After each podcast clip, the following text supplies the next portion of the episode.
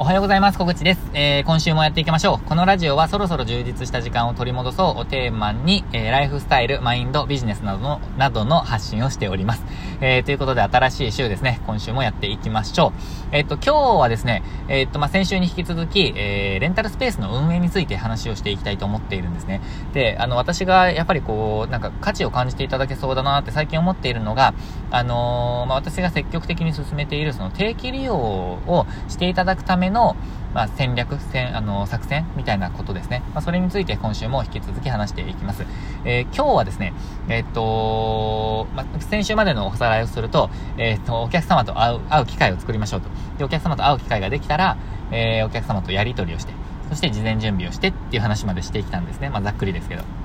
で、今日はもうお会いする、えー、まあ、当日とか前日、まあ、当日かな、当日に、その空間ですね、お客様とお会いする当日なんですけど、えー、お会いする前、えー、ですね、空間づくりみたいな、空間の準備みたいなところをお話ししていきたいなと思います。まあ、この空間づくりも結構、なんて言うんですかね、えー、うん、ポイントが高いというか、えー、大事なので、その話したいと思います。ただですね、ちょっと、あのー、少し雑談めいた話をしたいと思ってるんですけど、昨日ですね、あのー、実はうちの両親がですね、初めて栃木に来たんですよ。私、栃木に引っ越してから2年が経とうとしているんですね。まあ、7今年の7月で2年なんですけど、まあ、それまで1回も来なかったんですよね。なんかまあ、あの、感染症をですね、警戒してなのかよくわかんないんですけど、まあ、なかなか、あのー、んなんて言うんですかね、えー、自分で決断できるタイプの、えー、両親じゃないので、なのでちょっとなかなか伸びちゃったんですが、まあ昨日は来ましたと。で、還暦の、まあなんかちょっとお祝い的なのをチラッとしてですね、あの、で、孫と遊んでみたいな感じで、まあなんか楽しそうだったなと、なんか会えてよかったなっていう感じの、えー、日でしたね。なんか楽しかったです。で、今日、今日はといえばですね、あの、実は朝から、あのーうちのサロンにご興味をお持ちいただいた、えっ、ー、と、まあ、セラピストさんですね。セラピストさんとお会いしました。えー、なんかもう一言で表現するとですね、本当に楽しかったんですよね。で、えっと、まあ、そのスペースのお話もたくさんさせていただいたんですよ。で、働き方のスタイルのお話とかも伺ったりとか、えー、まあ、面白みとか、まあ、大変、大変というか、あのー、まあ、ちょっと課題とかも、なんかいろんなことをお伺いしながら私なりのご提案とかもさせていただいたんですけど、その後ですね、スタジオもご覧いただいて、なんかあの、なんていうんですかね、もう本当に普通に、まあ、ビジネスというかマインドというか、なんかそういうこう、普通にプライベート的なお話もさせていただいたんですよね。で、今日、通の知り合い、知り合いというよりも、私は、あの、私が言うのもおこがましいんですが、すごく、まあ、素敵な方がいらっしゃって、その方と、あの、繋がってらっしゃる、まあ、むしろ親友でらっしゃるっていうことが分かって、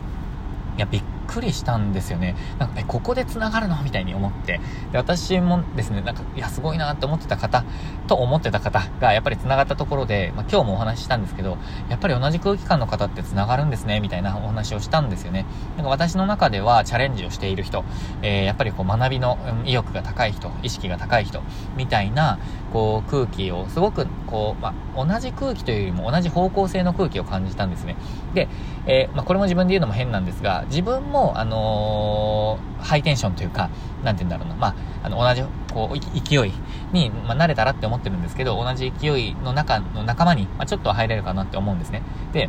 ま、そういう空気感の方とお話しするのがすごく面白いと。で、今日すごくそれを感じました。ちょっと話の内容までここで伝える、えー、内容じゃないのであれなんですけど、ただ、ここで感じたのが、もうほんと一言ですね。あのー、最近私も思ってたんですが、今日確信したのは、あのー、なんだろうな。自分の意見を持っている人と話すのがすごく楽しいです。で、逆に、逆を言うと、自分の意見がない人と話しているのが面白くないんですよね。そこをですね、最近思ってたんですが、今日確信しました。で、今日話をしながらもですね、その話したんですけど、やっぱり自分の意見を持ってない人と話すのって面白くないなっていうことを話をしたら、いや、確かにみたいに、こう、すごく同意してくださって、で、私もですね、その方がおっしゃる話にすごく同意できることがたくさんあって、しかも、なんていうの、ちょっと似たところとかもあって面白いなと、すごく、まあマイペースで、えっ、と、なんかこう、自分がやりたいことをやっていくっていうスタイルなんですけど、私はですね、ちょっと新しい肩書きをいただきまして、ハイパー、ハイパー、違うな、マイペースハイパーニートという 肩書きをいただきました。もうこれでこれこれから活動していこうかなっていう感じなんですけど、まあ、そんな感じですね。自由にやっぱり軽やかに生きていくためにですね、やっぱりこういろんなことにチャレンジして、自分の意見で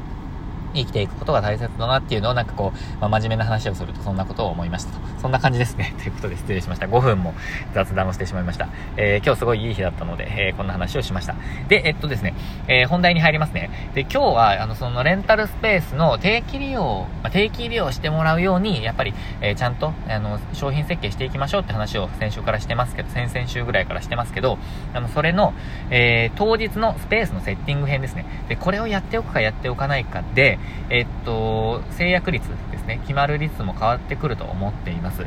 で、えっと、ポイントとしてはですね、ちょっと、どうだろうな、ポイントとしては2つあるなって思ったんですけど、えっと、1つ目は、えっと、余計なことをかん、んなんだ余計なことを考えてもらわないためにどうするか。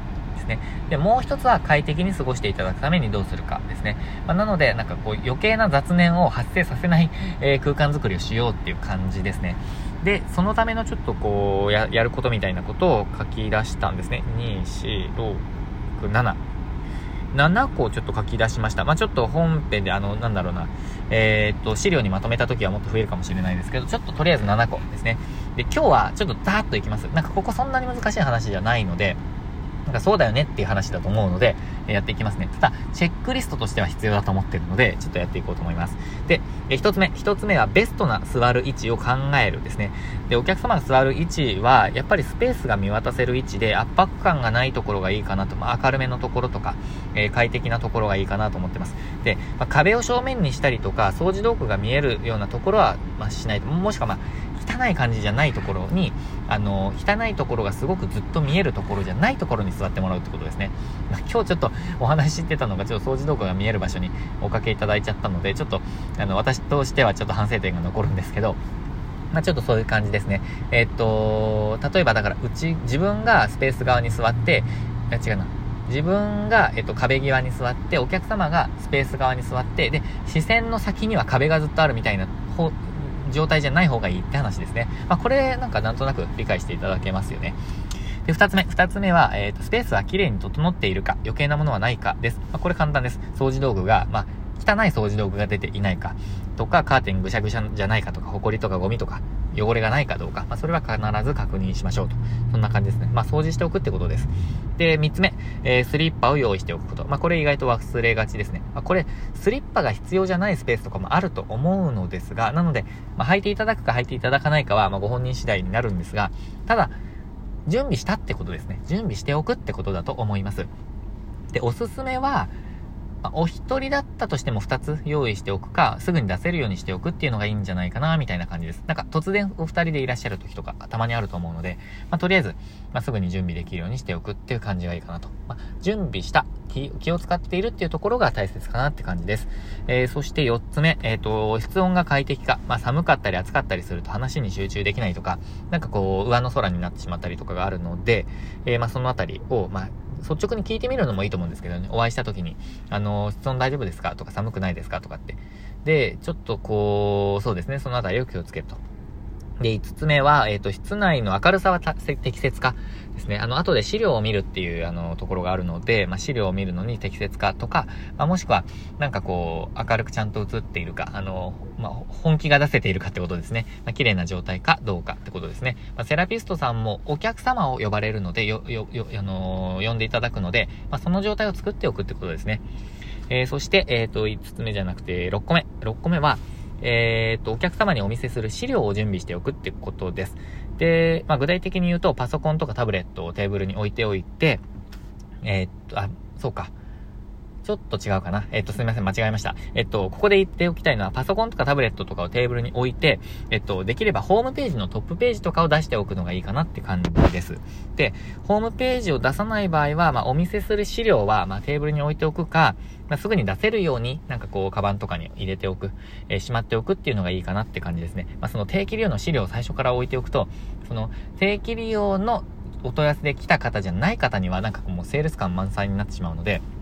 まあ、とりあえずその話が出た時、もしくはその話をこちらからすることができた時に、まあ、さらっと、あ、じゃあこれあるんですけどっていう感じで、あの、お見せできるようにしておくって感じですかね。えー、ホームページなら、まあ、クリックすればそのご案内が出るようにしておくって感じです。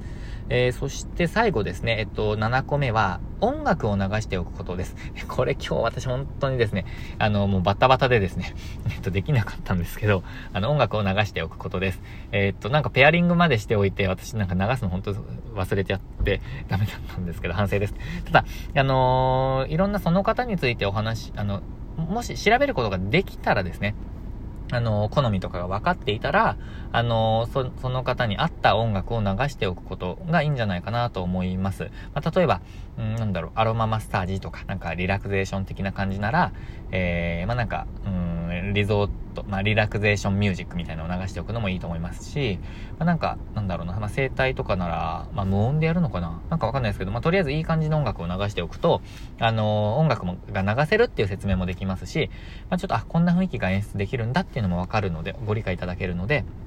いいかなと。で、えっ、ー、と、その中でもできれば、好まれそうな音楽がいいかなって話です。ということですね。えー、ということで、えっ、と、今日はですね、7個、えー、スペースのセッティングのポイントについてお話をしました。えー、おさらいをすると、1つ目、えー、ベストな座る位置を考える。2つ目、スペースは綺麗になっているか。えー、まあ、掃除ですね。綺麗になっているか。えー、そして3つ目はスリッパを用意しておくこと。4つ目は室温は快適かどうか。え5つ目は、室内の明るさは適切か、え最適か。え6つ目は、パソコンとかタブレットを置いておく。まあ、資料をすぐに出せるように準備しておくって感じですね。えー、そして、7個目は、えっ、ー、と、音楽を流しておくっていう感じです。で、まあ、この他にもいろんなポイントあると思うんですけど、えっ、ー、と、うーん、まあ、一言に集約すると、えー、なんかそうか、これがいいかな。ノイズをなくすって感じかもしれないないですね。ちょ今思いついたんですけど、なんか余計なものをなくす。なんかノイズですね。ノイズをなくしておくって感じだと思います。まあ、ノイズっていうのは音っていう意味もありますし、こういう、うん、目に映る余計なものですね。まあ、とにかく余計なものをなくす。えー、なんか余計なことを考えていただかないようにするとか、なんか不快に思っていただかないようにする。とにかく普通にしておけば何も気にならないじゃないですか。で、すごくいいものが目立てば、えー、プラスだと思うんですけど、なんかなんだこれって思うのがあると、なんか余計な、こう、考えが浮かんでしまったり、なんか寒いなっていう考えが浮かんでしまったりとか、なんかうるさいなとか、なんかそういうものをな,、まあ、なくしておきましょうって話をしました。そうすることでお話に集中していただいたり、まあ、なんかこう、オープンにお話ししてくださったりとかっていう空間を作ることができると思うので、えー、今日はこのポイントについてお話をしました。えー、ということでですね、今日は、えー、空間づくりについて話しました。何かの参考になれば嬉しいです。えー、ということで今日も、えー、今日すごい晴れてるんですよ。で今日はですね、えっと、ちょっとこう、人とお話しする機会が何個かあって、さ、あと2件ぐらいあるのかな。忘れないようにやっていきたいと思います。もう一つ私がやりたいことがあって、昨日ですね、水蓮橋、水蓮鉢、睡蓮を植える鉢ですね。えー、これがですね、家にあの、久しぶりに届いたんですよね。えっと、実家から持ってきてもらったんですけど、私が中学生ぐらいの時に、あの、睡蓮育ててた時の鉢なんですよ。すっごい大きくて、想像以上に大きかったんですけど、えっと、久しぶりにちょっと睡蓮育てようかなと思って、えー、今日はですね、土とか買いに行こうと思ってます。ということで、今日も楽しい一日にしていきましょう。ということで、えー、今日も、えー、最後までご視聴いただきましてありがとうございました。引き続きチャレンジしていきましょう。